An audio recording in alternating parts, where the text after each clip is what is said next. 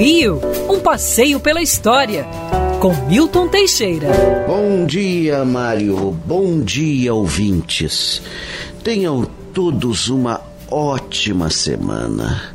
Há mais de 212 anos atrás, 213 anos, a cidade do Rio de Janeiro parava no dia 7 de março de 1808, chegava a esquadra lusitana aqui no Rio de Janeiro, com o príncipe Dom João e toda a sua corte, rainha e etc.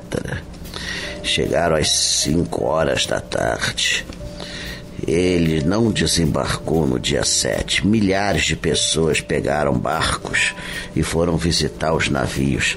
A cidade toda se engalanou. No dia seguinte, dia 8 de março, às 16 horas, o escalé real trouxe para, para o Arsenal de Marinha do Rio de Janeiro, ali próximo ao Mosteiro de São Bento. Quando ele colocou o pé em terra, todos os sinos da cidade tocaram, as bandeiras foram agitadas, fogos subiram aos céus. O príncipe estava entre nós. Ele exaltava, morrendo de felicidade, distribuía cumprimentos a todos. Todas as ruas estavam cobertas com ervas aromáticas. O príncipe quis agradecer o sucesso da viagem a Deus e queria ir na Sé, que naquela época funcionava na igreja do Rosário, que está lá até hoje. Os cônegos da Sé, que ocupavam provisoriamente a Igreja do Rosário, resolveram fazer das suas. Não queriam que os negros da Irmandade do Rosário beijassem a mão do príncipe. Eles foram trancados dentro da igreja.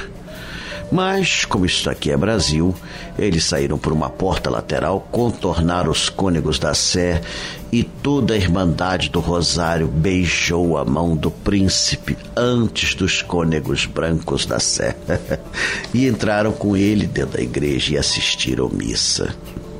Dom João, quando soube da história depois, riu a valer depois ele se dirigiu ao passo, onde se estabeleceu junto com trezentos nobres.